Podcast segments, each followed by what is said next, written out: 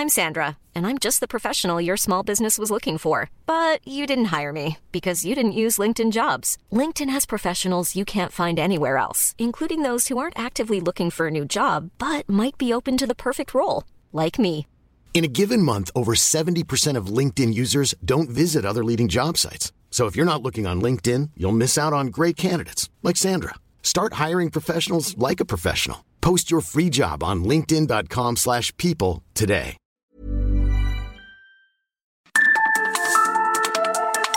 Las coordenadas de la información. Con Alejandro Cacho.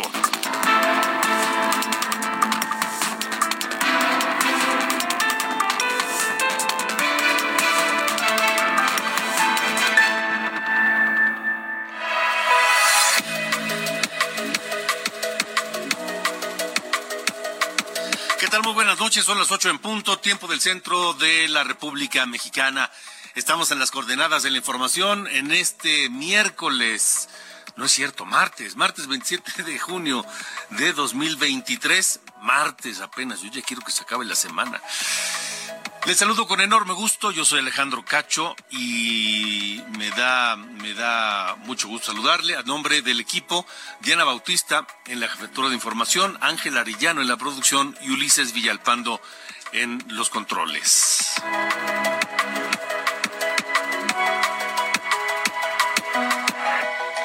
Muchos temas que comentar esta noche aquí en las coordenadas de la información. Saludamos a quienes nos escuchan a través de la Red Nacional de Heraldo Radio en todo México y también a quienes nos siguen por eh, Radio en los Estados Unidos. Eh, vamos a hablar de Donald Trump y el más reciente escándalo del expresidente de Estados Unidos que quiere volver a la Casa Blanca. Saludos también a quienes nos escuchan en cualquier parte del mundo a través de la Internet. Un abrazo fuerte desde México.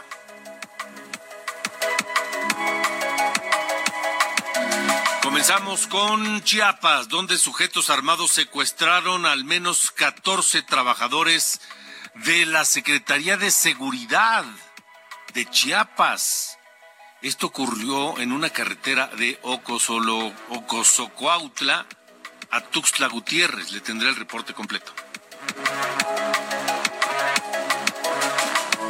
Ya que hablamos de policías y policías locales, déjenme contarles que eh, algo, algo está muy podrido en Nuevo Casas Grandes, Chihuahua, porque elementos de la Policía Municipal, fíjese nada más, elementos de la Policía Municipal no acreditaron los exámenes de control y confianza.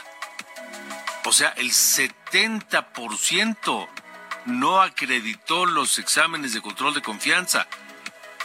Muchos más renunciaron antes de someterse a esos exámenes. Es decir, parece que no había un solo policía, pues honesto, un solo policía que no tuviera algo que esconder en Nuevo Casas Grandes, en Chihuahua. Le tendremos también el reporte esta noche aquí en las coordenadas de la información.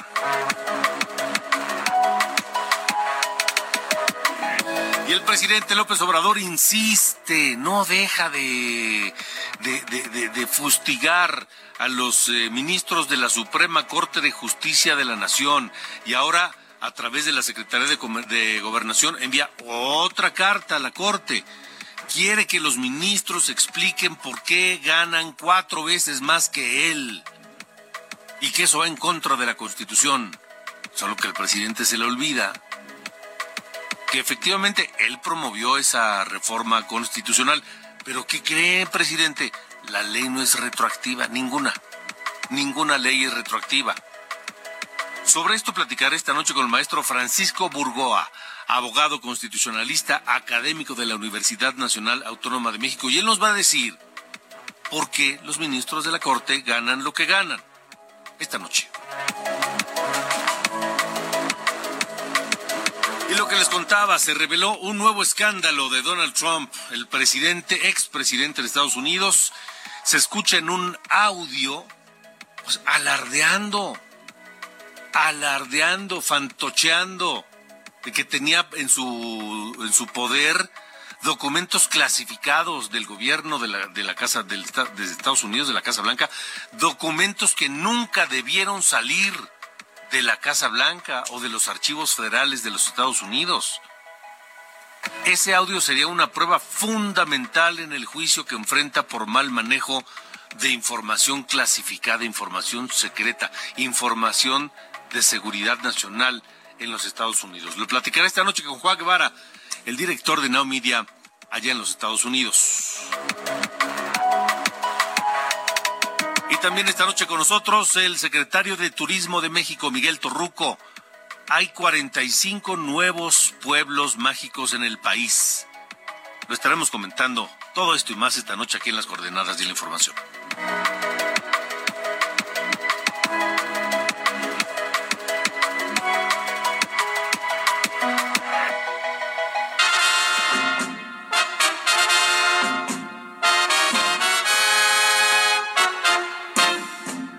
Soy Carmela de España, cigarrera de Sevilla, y a los guapos de Triana hago andar de coronilla.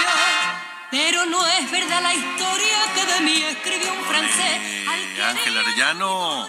Si volviese aquí otra vez. ¿Qué tenemos hoy? Pues estamos escuchando Carmen Sevilla porque falleció esta cantante, actriz española a los 92 años. Era muy querida allá en España, muy conocida, todo un símbolo de, pues del, cine, de los medios de comunicación, de la televisión. Tenía 92 años, padecía Alzheimer ya desde hace algunos años, pero también tuvo repercusiones acá en nuestro país. Fue, de hecho, una de las personalidades del cine de la época de oro, de la época de oro del cine mexicano. Trabajó con Pedro Infante, con Jorge Negrete, y esta canción se llama Carmen de España, cantada por Carmen Sevilla precisamente, falleció hoy a los 92 años y hoy estamos recordándola en esta noche aquí en las coordenadas de la información Alejandro. Ella comenzó su carrera ya por los 12, 14 años, de hecho tuvo que mentir a, a quienes la contrataban, comenzó como bailarina y pues ascendió hasta llegar incluso a Hollywood a, a la película de Cleopatra con Char Charlton Heston. Ándale, así que ni más ni menos. Sí, así que pues un- una gran luminaria allá en España que se fue hoy a los 92 años y hoy la recordamos brevemente en el arranque de nuestro programa Alejandro, pero como ya te digo siempre vamos a cambiarle el ritmo por distintos vericuetos musicales. Bueno, me parece muy bien. Gracias, Ángel. Gracias Alejandro. Yo le zurraba la pandereta.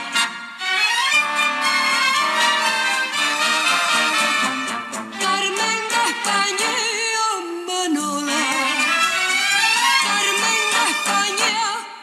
valiente. Alejandro Cacho en todas las redes. Encuéntralo como Cacho Periodista. Bueno, son las 8 con 7, 8 de la noche con 7 minutos, tiempo del centro de México.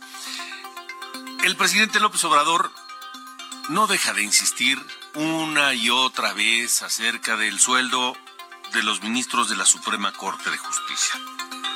Y es que el presidente quiere que ganen menos que él. Él quiere que todo mundo gane menos que él.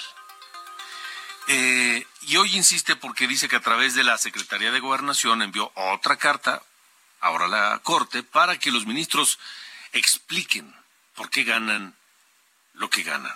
Escuche lo que dijo esta mañana López Obrador.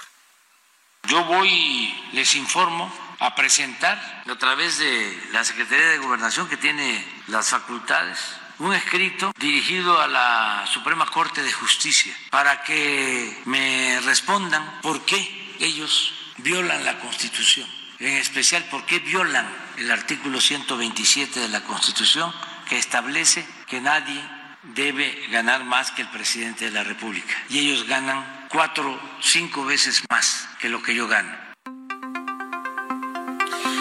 Bueno, pues eh, yo me imagino que el presidente López Obrador va a seguir con esto pues hasta el último de sus días. Porque, ¿qué cree, presidente? Los ministros no se van a bajar el sueldo. Y sabe qué? Mi opinión es que qué bueno. Qué bueno. Porque los ministros eh, deben ser probos e incorruptibles. Y no dudo que lo sean por naturaleza.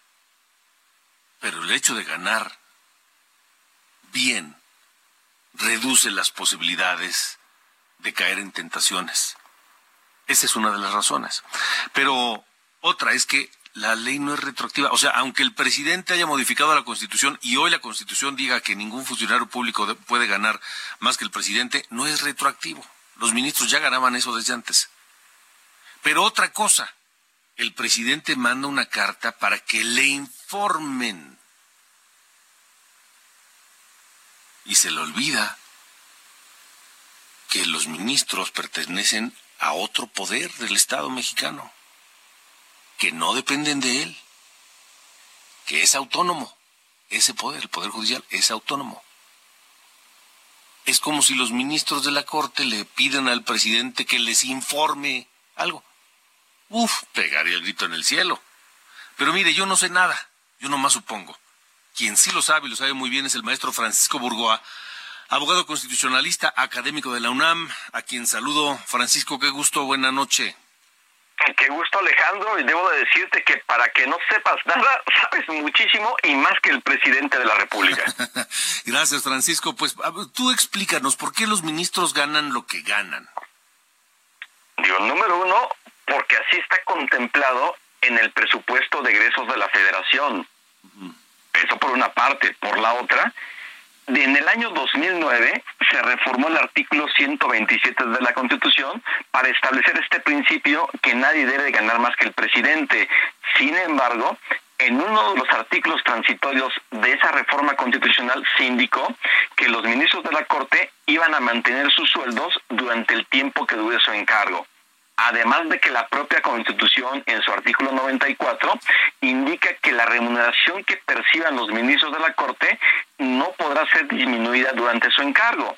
Es decir, si realmente queremos ser muy formalistas, muy estrictos con lo que dice la Constitución, inclusive también la propia Ley Federal de Remuneraciones de los Servidores Públicos, ahí se indica que tratándose de la remuneración que actualmente perciban en este caso los ministros, no va a haber modificaciones y la van a seguir percibiendo hasta la conclusión de su respectivo periodo. Aquí el tema, Alejandro, es que esto se debió haber aplicado, por ejemplo, para los cuatro ministros, ministras que propuso el presidente López Obrador. Yasmín Esquivel, Loreto Ortiz, Juan Luis González Alcántara y Margarita Ríos Farcad. Ellos, inclusive, sí se les debió haber, se les pudo haber aplicado el que ganaran menos que el presidente, porque están entrando ya de en un periodo nuevo. Sin embargo, no se dijo nada, no pasó nada, y si nosotros revisamos, por ejemplo, el presupuesto de egresos de la Federación del año 2023, ahí se indica que los ministros van a ganar 205 mil pesos neto, y ahí hay un paréntesis que dice esto de conformidad con el artículo transitorio de la reforma constitucional del año 2009. Es decir, se mantiene el principio de que van a mantener este sueldo durante el tiempo que dure su encargo.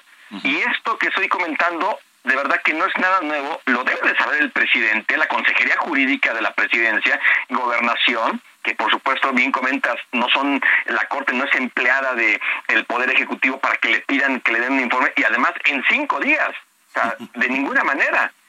Entonces, cuando nosotros estamos realmente revisando esto, lo debe de saber el, Poder Ejecutivo desde el presidente de la República, pero esto es un tema más político para continuar con una narrativa en contra de los ministros de la Corte y más en esta época pre-pre-electoral. Claro, es seguir atizando el fuego eh, del, del, hartazgo, del rencor social contra aquellos que ganan mucho y la élite, etcétera, ¿no? coincido contigo con tus expresiones y particularmente con ese tema de seguir avivando ese rencor social de decirle a la ciudadanía, vean lo que ganan ellos, ganan más que el presidente, pero a ver, ya se ha demostrado que el sueldo que percibe el presidente, que si bien es cierto, son 120 mil pesos mensuales netos y los ministros de la Corte ganan 205 mil pesos, pero de todas las demás prestaciones que tiene el presidente de la República, se ha demostrado con informes oficiales que gana 405 mil pesos mensuales y eso equivaldría a más de lo que ganan los ministros con sus prestaciones.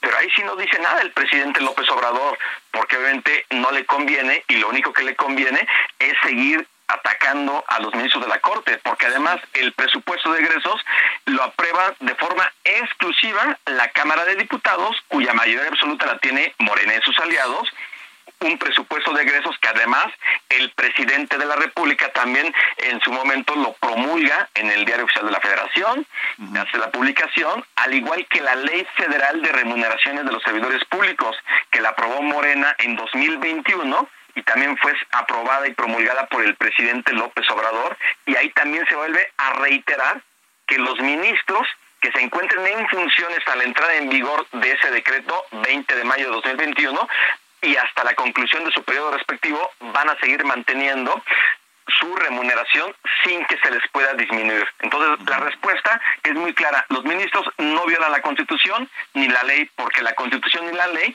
Federal de Remuneración de los Servidores Públicos establece las excepciones del por qué ellos pueden ganar más que el presidente.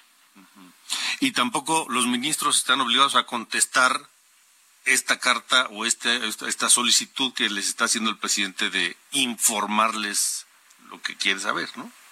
No están obligados y mucho menos sujetarse a los cinco días que de verdad, alegando, he tratado de encontrar el sustento legal de dónde, y la verdad es que no lo encuentro. No sé de dónde salieron esos cinco días, pero no están obligados. Aún así, yo creo que la ministra Norma Pilla va a dar una respuesta institucional, simplemente institucional, no de subordinación. Pero aquí, sea la respuesta que tenga el presidente, va a seguir con la narrativa él, los legisladores y simpatizantes para seguir atacando a la Corte y seguir con esa narrativa de que los jueces, magistrados y ministros tienen que ser electos por el voto popular y así se va a acabar la corrupción y todo eso que hemos venido escuchando y lamentablemente seguiremos escuchando sin un diagnóstico serio del por qué realmente se pretende solucionar los problemas de la Corte solamente eligiendo por el voto popular a los ministros, lo cual de ninguna manera es así. Maestro Francisco Burgoa, dinos brevemente por de dónde salen las cuentas. ¿Por qué el presidente gana más de 400 mil pesos? Porque su sueldo neto son 120 mil, pero ¿qué tanto más recibe este que llega a más de 400 mil pesos? Por ejemplo, todo lo que tiene que ver él vive ahorita en una eh, dentro del Palacio Nacional. Él no paga renta. Y ahí, por ejemplo, se ha hecho eh, un estimado de cuánto está gastando él a, con cargo al erario en términos, por ejemplo, de alimentos, de viáticos, pasajes, boletos de avión, de gasolina, de las prestaciones que tiene en el tema de el servicio eh, celular, eh, gastos de, de salud, además de los seguros que tiene de vida institucional, lo que tiene de prima vacacional, compensaciones, es decir, con informes que han sido debidamente eh, publicados en términos oficiales y que esta investigación, pues a él había difundido hace algunas semanas el periodista Carlos Loré de Mola y que el mismo presidente de la República ha dicho que cuando se dice que alguien gana tanto, entonces se tiene que considerar absolutamente todas las prestaciones, es decir, él mismo está aceptando de todo lo que él gasta y simplemente viviendo en Palacio Nacional. O sea, que no paga luz, no paga agua, no paga gas. O sea, ¿de dónde sale eso? Si es de su bolsa, que no lo demuestre. Pero simplemente no, así como dice el presidente que los ministros ganan 600 mil pesos, ¿de dónde? Bueno, si son con prestaciones, vamos a revisar y vamos a ver que realmente el presidente, si bien es cierto, gana neto 120 mil pesos, pero con todas las prestaciones, se va a 400 mil pesos. De acuerdo. Maestro Francisco Burgoa, muchas gracias por haber estado con nosotros. Al contrario, siempre un gustazo estar contigo, Alejandro. Te mando un fuerte abrazo y para ti y para tu audiencia. Igualmente, gracias. Buenas noches. Pues ahí está. Yo me imagino que López Obrador hasta el último de sus días va a estar diciendo, pero los ministros de la Corte ganan mucho, más que el presidente. En fin, hablemos de otro presidente parecido, ¿eh? Parecido. Solo que este, este, de tez anaranjada y cabellos amarillos. Donald Trump, que está en medio de un escándalo que podría costarle muy caro, mi querido Juan Guevara. ¿Cómo estás? Buenas noches. Mi querido Alejandro, fíjate que así es, ¿eh? Donald Trump y López Obrador se parecen mucho en muchas cosas, aunque uno es pobre y otro dice ser rico. Entonces vamos a ver cuál es la realidad de las cosas. Pero al final del día, eh, pues el expresidente de los Estados Unidos, Donald Trump, reconoció tener en su posesión al menos un documento clasificado en el 2021, según una grabación que publicó CNN el día de ayer. Fíjate que esto es muy importante porque en esta grabación habla con varias personas Trump, entre ellas miembros de su equipo, sobre un documento clasificado con información militar. Eh, en esta grabación de poco más de dos minutos se escucha a Trump decir que podría haber desclasificado los documentos cuando estaba presidente, cuando era presidente de los Estados Unidos, pero no lo hizo. Entonces, eh, esta grabación se dio el 21 de julio en el club de golf de Trump en Nueva Jersey y su contenido fue citado en la acusación que presentó el Departamento de Justicia a finales de marzo. Esto hasta apenas se hace público. Eh, esta filtración llega, sobre todo por este caso tan importante que tiene Trump en su contra, y esto pudiera retrasar el juicio hasta diciembre. Esto es muy importante porque le dan a Trump tiempo para responder. Es decir, en los Estados Unidos cuando tienes un juicio, entre más tiempo lo alargues, mejor para ti y, y, y peor para la fiscalía que está tratando de probar estos casos. Eh, 37 delitos federales por mal manejo de documentos oficiales, lo que tiene Trump, de los cuales él se declaró no culpable.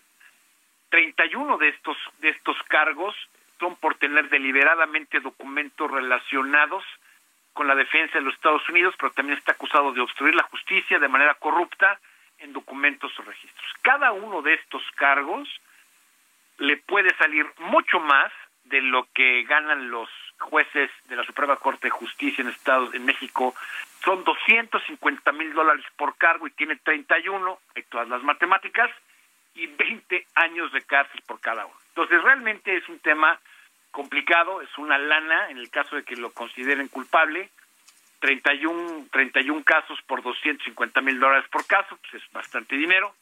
Eh, sin embargo, nada de esto, Alejandro, lo eh, exime de la posibilidad de ganar la presidencia de los Estados Unidos. Lo hemos venido diciendo durante mucho tiempo, durante varios en los segmentos en tu programa. Él sigue en campaña y sigue en campaña fuerte y los republicanos de a pie en los Estados Unidos siguen pensando que esto es una cacería de brujas contra el expresidente Trump. Pues vamos a ver, vamos a ver qué pasa, Juan. Este, como di, muy, muy importante lo que anotas. Todo esto, a pesar de todo esto, no le impiden ser candidato, participar en la elección y eventualmente ganarla. ¿No? Y como van las encuestas, va que chuta, ¿eh? Así que vamos a ver. digas eso. Ay, híjole, bueno, está bien. Mi querido Juan, te mando un abrazo y te agradezco nuevamente. Igualmente. Un abrazo para todos ustedes. Igualmente, gracias. Juan Guevara, director de Now Media allá en los Estados Unidos. ¿Qué dijo Trump? Es un audio, como nos dijo Juan Guevara, de poco más de dos minutos, pero aquí un pequeño extracto. Esta es información secreta. Mira esto, es altamente confidencial. ¿No es increíble? Esto fue elaborado por el ejército y me lo entregaron. Como presidente pude haberlo desclasificado. Ahora ya no puedo, pero es clasificado. Pues a ver, a ver en qué queda el asunto. Pero vaya cinismo, ¿no creen? Vaya cinismo. Sí, lo pude haber desclasificado, pero no lo... Y yo lo tengo y este... son documentos que nunca debieron salir de la Casa Blanca por ejemplo. En fin, este, vamos a ver en qué queda el tema. Vamos a la pausa. Le quiero decir que estará con nosotros más adelante el secretario de Turismo de México, el secretario Miguel Torruco, para hablarnos de estos nuevos, casi medio centenar de nuevos pueblos mágicos en el país. ¿Cuáles son? ¿Dónde están? ¿Y por qué han sido declarados pueblos mágicos? Pues se lo estaremos preguntando por supuesto. Este, y el caso de la Policía Municipal de Nuevo Casas Grandes en Chihuahua. Todos los policías, todos resultaron malandros. Vamos a la pausa. Escuchamos a Drake Bell esta noche con I Know. Hoy cumple 37 años este músico y actor norteamericano. Nació en Santa Ana, California, el 27 de junio de, de 1900. 86. Pausa, regresamos. Yo soy Alejandro Cacho y esto es Las Coordenadas de la Información.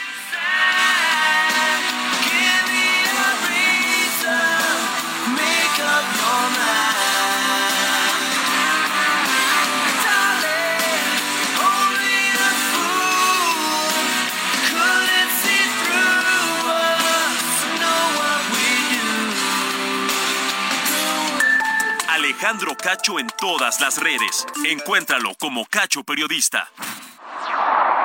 Las coordenadas de la información. Con Alejandro Cacho.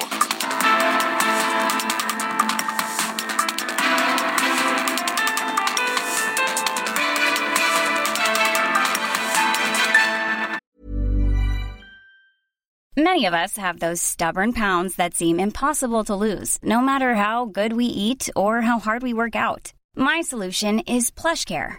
PlushCare is a leading telehealth provider with doctors who are there for you day and night to partner with you in your weight loss journey. They can prescribe FDA-approved weight loss medications like Wagovi and Zepbound for those who qualify. Plus, they accept most insurance plans. To get started, visit plushcare.com slash weight loss. That's plushcare.com slash weight loss. Toma un minuto y piensa en tu momento favorito. Esas vacaciones en familia, por ejemplo. Ahora piensa en las empresas y en los empleos que hay detrás. El de Juan que conduce autobuses. El de Mari que trabaja en el restaurante. Empresarios y colaboradores trabajamos para que a todos nos vaya mejor. CIRT, Radio y Televisión Mexicanas. Voz de las empresas. Consejo de la Comunicación.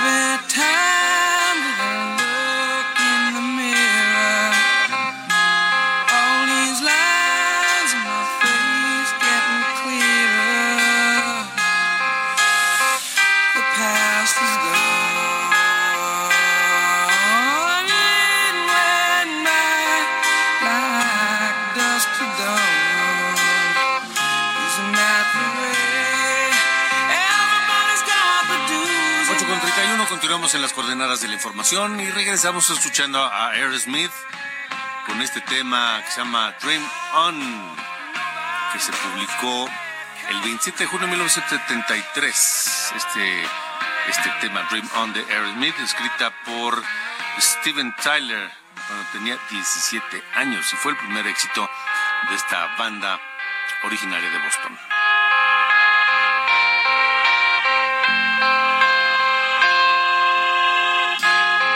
my life.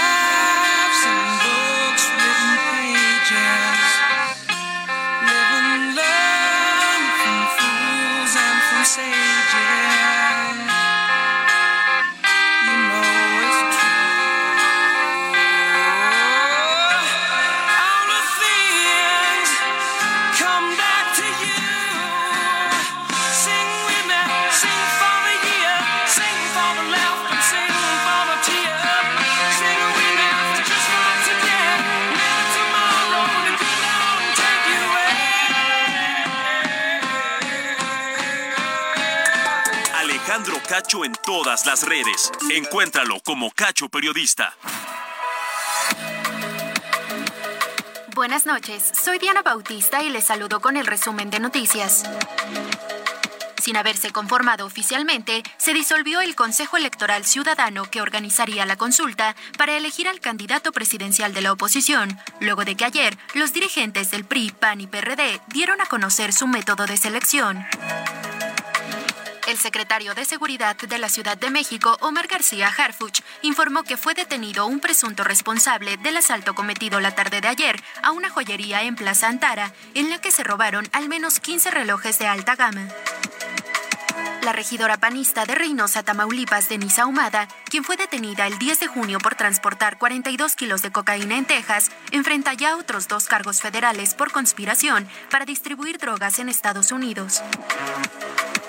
La presidenta y fundadora del colectivo Madres Buscadoras de Sonora, Ceci Patricia Flores, aseguró que tres cárteles aceptaron su pacto de paz para México para que las dejen buscar a sus familiares desaparecidos. Finalmente, en Nuevo León sigue la confusión de cuántas muertes se han registrado en el estado debido a las altas temperaturas, tras el reporte de saturación del CEMEFO y luego de que ayer el vicefiscal del Ministerio Público, Luis Enrique Orozco, dijo que eran cerca de 250, mientras que hoy Miguel Gallardo, jefe de atención al usuario del registro civil, aseguró que eran 850 muertes, aunque esta cifra fue desconocida por el director general del registro civil, Abelardo García. Estas fueron las noticias de este martes. Buenas noches.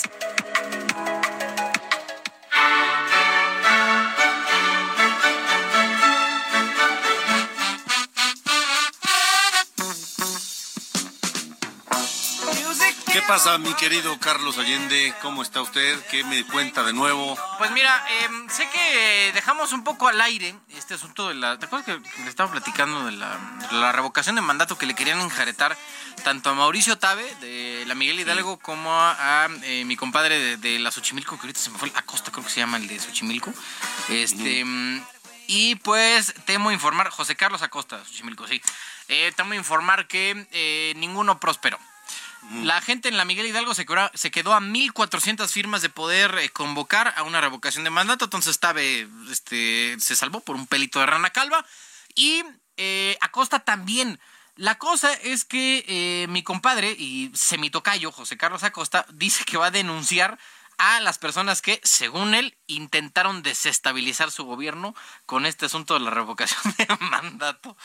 Güey, o sea, ya estamos llegando a una especie de ridículo tan brutal que él siendo de Morena, pues debería ser como el primero, ¿no? En teoría, de promover este tipo de, de democracia participativa entre sus gobernados, pero al parecer le fue demasiado, ¿no? Para lo que él llama una campaña negativa y de desestabilización política y social contra su administración que eh, se las enjaretó a eh, varios personajes como Alejandro Velázquez, coordinador de Barrios y Pueblos, Abraham Morales, exdirector de Participación Ciudadana, Alejandro Gutiérrez de la Cruz, Lourdes Amaya, exdiputada del PRD, y Carlos Chávez, también ex candidato del PRI.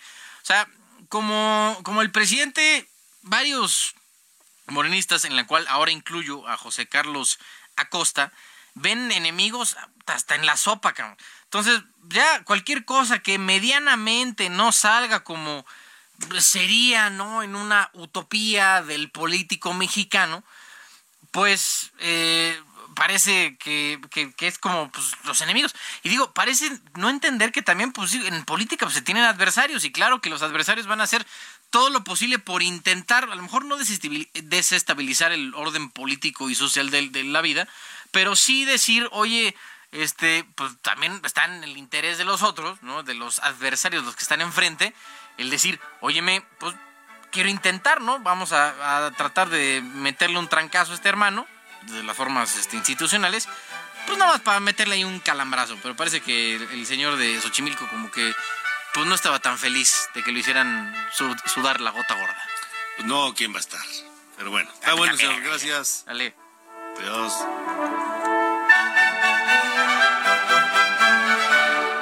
Coordenadas de la información. Con Alejandro Cacho. Me da mucho gusto saludar esta noche al secretario de Turismo de México, el secretario Miguel Torruco, eh, quien eh, con un esfuerzo mayúsculo en- no solamente esfuerzo físico y de imaginación y de equipo y de muchas cosas, sino presupuestal, importantísimo. eh, ahora ha, ha logrado muchas cosas, pero una de ellas, la más reciente, es 45 nuevos pueblos mágicos en el país. Secretario, muchas gracias por estar con nosotros. Buenas noches. Alejandro, me da mucho gusto saludarte con afecto. Igualmente, 45 pueblos más. ¿Cuántos son ya en el país? Pueblos mágicos, pues. En total ya son 177, pero hay que recordar que en todo el país hay 253 plazas de vocación turística. Y por ello ya lanzamos el día 8 de mayo la convocatoria, la cerramos el 2 de julio. Se inscribieron 123 eh, candidaturas y desde luego que solamente, pues desde luego, 37% eh, fueron los que eh, cumplieron los requisitos y se dio el aviso eh, el día de ayer de la creación de los nuevos 45 pueblos mágicos. Ok, eh, ¿cuáles, digo, 45 son muchos, pero cuáles serán los, no sé si decir los más destacados o, los más conocidos o, los más interesantes por conocer? Bueno, los más interesantes, todos son muy importantes, todos cumplieron, eh, pero ha llamado mucho la atención. Hay tres que fueron por acuerdo presidencial. San Blas, en Nayarit, que pues estaba prácticamente eh, ahí abandonado por años y se hizo una remodelación total. Eh, luce bellísimo San Blas con una iglesia del siglo XVI, una aduana antiquísima del Galeón de Manila, ya hecha museo de sitio, y de ahí eh, se puso un gran muelle donde uno de los tres transbordadores zarpa para eh, las Islas Marías que fueron reformadas, se traspasaron a los presos allá en el continente y Puerto Valleto se hizo toda una remodelación y se sacaron ocho grandes atractivos turísticos, hay hospedaje y sobre todo ya hay restaurante y pues desde luego el Museo José Revueltas y pueden visitar, visitar la prisión y también se hizo Pueblo Mágico. El otro también eh, que fue por la instrucción presidencial fue eh, eh,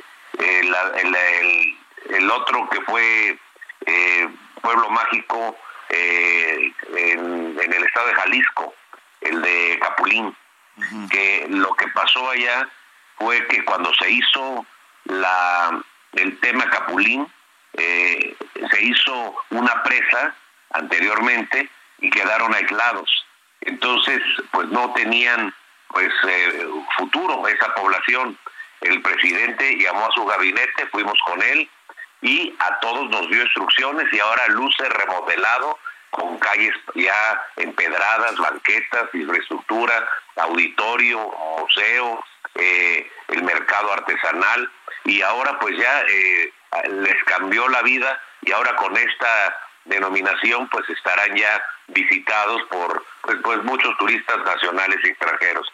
Pero también hay eh, otros que, por ejemplo, en el caso de Querétaro, Pinal de Amores, Amoles, Pinal de Amoles, es un bello poblado en la punta de la sierra que tiene un paraíso de, de paisajes, de, tiene eh, un lago, tiene caídas de agua eh, y desde luego que pues va a estar intervenido también con nuestro programa de pintura en fachadas, en murales artísticos y va a llamar mucho la atención.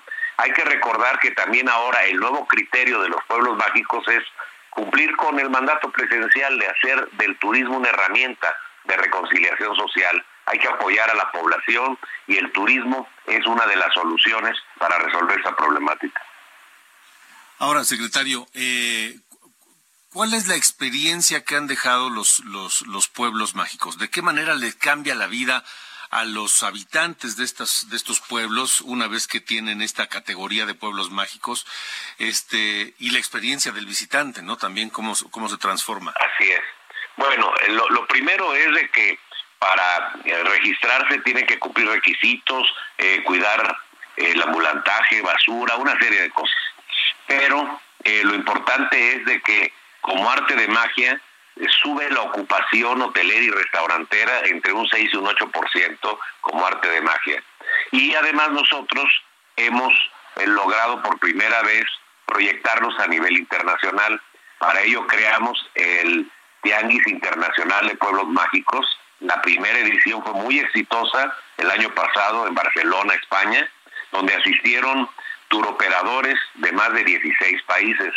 Entonces, Pusimos también un tú a tú para negociar eh, operador con receptivo, eh, estuvieron sus presidentes municipales, sus secretarios de turismo, también hubo una sección académica, folclórica, gastronómica y artesanal. Siempre apoyaremos a los artesanos. Entonces, fue tal el éxito que se votó para que esta segunda edición, que va a ser en octubre, sea en la ciudad de Los Ángeles, California, en donde eh, California es el primer estado emisor eh, para México en materia de turismo. Así que también tenemos el Tianguis de Pueblos Mágicos que lo convertimos de feria a tianguis y que es cada año, uno es en Pachuca, porque en Hidalgo fue el primer pueblo mágico, luego lo hacemos con concurso con otros estados. Además, pues obviamente nuestro tianguis turístico, que ya fue exitoso, la 47 edición, que rompió ya todas las marcas que habían existido en la materia, y con nuestros programas de operación tocapuertas, que ir a los estados, a las ciudades, eminentemente emisoras de turismo hacia nuestro país, de Estados Unidos, de Canadá, de Europa, de Sudamérica, pues obviamente se ha reflejado eh, en buenos resultados. Y los buenos resultados también hay que tomar en consideración que eh, cuando vino la pandemia, eh, todos los países cerraron, el nuestro eh, fue de los pocos que mantuvo la no restricción de vuelos, hubo una excelente aplicación en las vacunas, pero también fue el primer país de haber lanzado los protocolos biosanitarios. A ustedes les consta cuando iban a los hoteles aquí en México, a algún lugar, a algún restaurante, totalmente diferentes a los de naciones más desarrolladas como Estados Unidos. Eso dio como consecuencia que no, no cancelamos el tianguis, fuimos el único país que no canceló su bolsa turística, sino que innovó con el tianguis digital. ¿Y eh, cuál fue el resultado? Que el mundo cayó 73%, el, las 20 potencias que compiten con México cayeron 86%, y México fue el que menos afectación tuvo, cayó 47%. Por ello su pronta recuperación.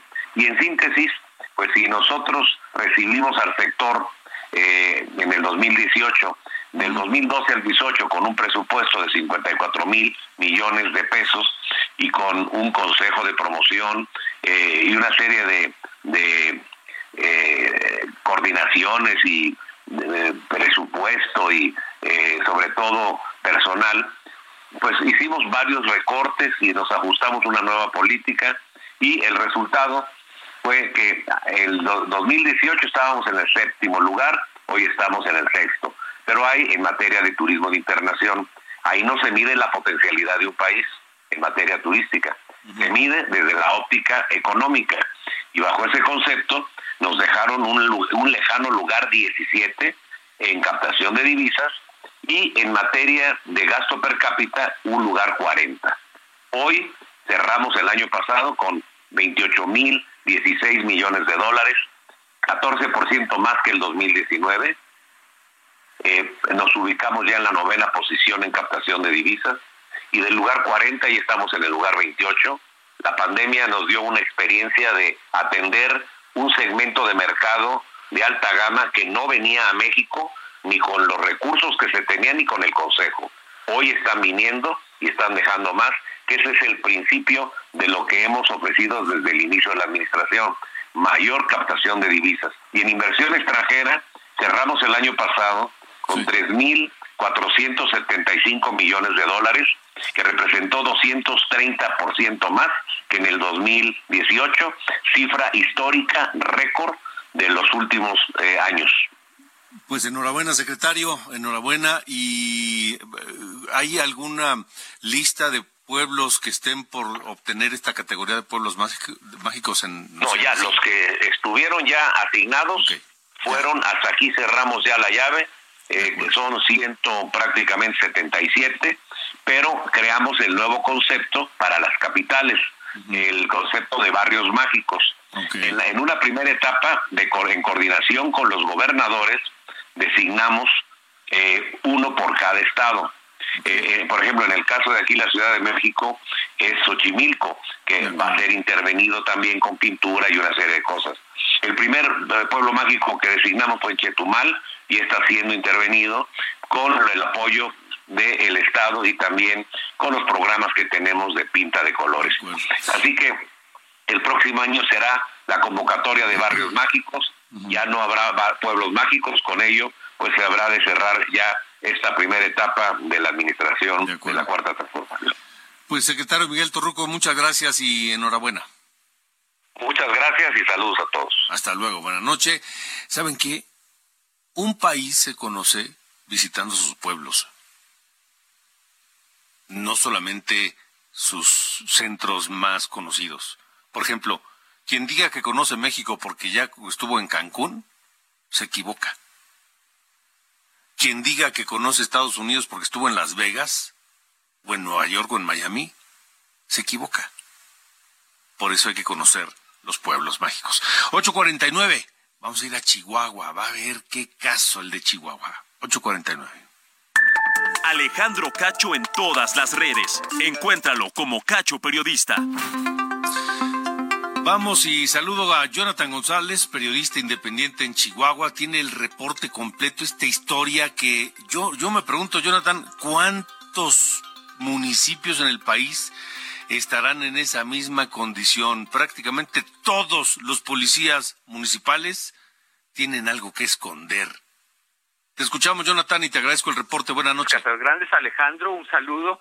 Realmente fue muy preocupante porque había 73 policías dentro de este poblado que se encuentra en la zona noroeste del estado, colindante con este el estado de Sonora y una parte incluso un poquito más arriba, Janos, con, Nuevo México. Pero lo que resultó fue denuncias de la población en torno a extorsiones, a problemas también de por- por- probable colusión con el crimen organizado, y se hizo un operativo por parte de la Secretaría de Seguridad Pública algunas semanas atrás en donde se retiraron todos los policías y se les pidió que hicieran el examen de confianza para saber exactamente cuáles podían volver a su trabajo como policías en este municipio. Resulta ser que de los 70, 40 renunciaron antes de presentar el examen y 30 reprobaron el examen. Así es que sigue el poblado sin un solo policía. La autoridad estatal es la que ha tomado el control de, de todas las que es las, la patru- las patrullas y los servicios de emergencia de la policía en este municipio, mientras que se convoca a una nueva academia. En total, pues, hay ningún solo policía de los que estaban antes de que se hicieran las denuncias pasó o, o- o estuvo al pendiente del examen, porque algunos ni siquiera se presentaron a hacerlo. El resultado se dio a conocer el día de ayer y el secretario de Seguridad Pública dio a conocer que se armará una nueva academia, la cual iniciará en julio y se espera que ocho meses después pueda tener este poblado de nueva cuenta policías. Pero no es el único caso en Chihuahua. En Chihuahua son nueve municipios que la seguridad estatal ha tenido que tomar el control de las ah, policías municipales porque están todas, dicen, de alguna manera relacionadas o con el crimen organizado o con los extorsionadores y los ladrones de la región, lo que ha hecho muy complicada, sobre todo en las zonas serranas las más alejadas de aquí del centro del estado, la seguridad pública en esas regiones. Por eso, pues es un caso que se está estudiando, pero que obviamente también preocupa a la población, porque los que te cuidan son los que están coludidos con los delincuentes, Alejandro. Hombre, cómo no. Este, Jonathan, ¿y dónde están esos 70 policías o ex policías? Es decir, por lo menos los tienen bajo la lupa. Están en una investigación. El secretario de Seguridad Pública dijo que se abrió una investigación para ver cuáles son las causales de no haber acreditado el examen, porque fueron diferentes las, las pruebas para cada uno de ellos. Y los 40 que renunciaron y que no se presentaron al examen, también se ha dicho. Sin embargo, no hay como tal una investigación abierta que nosotros nos hayamos dado cuenta donde se den denuncias de nombres específicos de policías.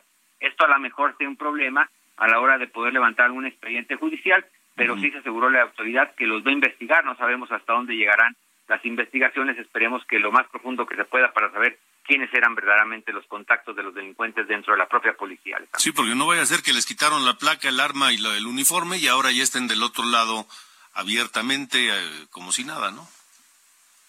Pues podría ser muy probable, la verdad es que no hay, como te digo, nombres específicos de los delincuentes. Lo único que sabemos es que sí se abre una investigación al respecto, pero no se dice exactamente si, no sé si por secrecía de la investigación o porque verdaderamente no hay una denuncia formal presentada con nombres y, y- y- y hechos específicos, pero sí muchas denuncias de la población. Jonathan González, te agradezco mucho el reporte. Te mando un saludo hasta allá, hasta Nuevo Casas Grandes. Gracias, igualmente, hasta luego. Hasta luego. Jonathan González, periodista allá en Nuevo Casas Grandes, Chihuahua. Y ya que hablamos de policías, mire, eso allá en Chihuahua, ¿se imagina cuántos municipios estarán igual? Donde todos sus policías están metidos con los malos. Mire, en Chiapas, hombres armados y encapuchados secuestraron esta tarde a 14 agentes de la policía allá. Todos agentes hombres, varones, eran trasladados en un autobús de Ocosocuautla a Tuxtla Gutiérrez. En el crucero San Juan llegaron unas camionetas con vidrios polarizados, bajaron estos sujetos armados embosados y se los llevaron. Las tareas de rescate de estos policías se han extendido a los municipios circunvecinos como Berriozábal, Chiapa de Corzo, Arriaga y otros. Se han activado destacamentos militares y policiales en busca de estos 14 policías desaparecidos en Chiapas. Híjole, qué cosas. Así la cosa. Pero bueno, nos vamos, nos vamos y nos vamos escuchando música. Tema es entero. 27 de junio de 1964, World Without Love, este número uno de la lista de Billboard 100 en Estados Unidos, del dúo inglés Peter and Gordon, un tema de Paul McCartney y de John Lennon. Con eso nos vamos, gracias, pásenla bien. Hasta mañana, buenas noches.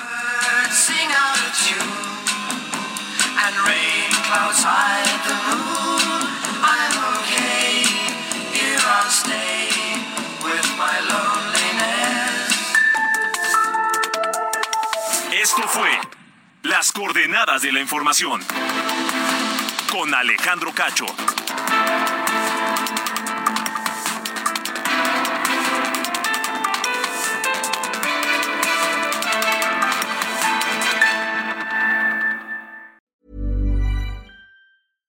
Support comes from ServiceNow, the AI platform for business transformation. You've heard the hype around AI. The truth is, AI is only as powerful as the platform it's built into. ServiceNow is the platform that puts AI to work for people across your business, removing friction and frustration for your employees, supercharging productivity for your developers, providing intelligent tools for your service agents to make customers happier all built into a single platform you can use right now. That's why the world works with ServiceNow. Visit servicenow.com/slash AI for people to learn more.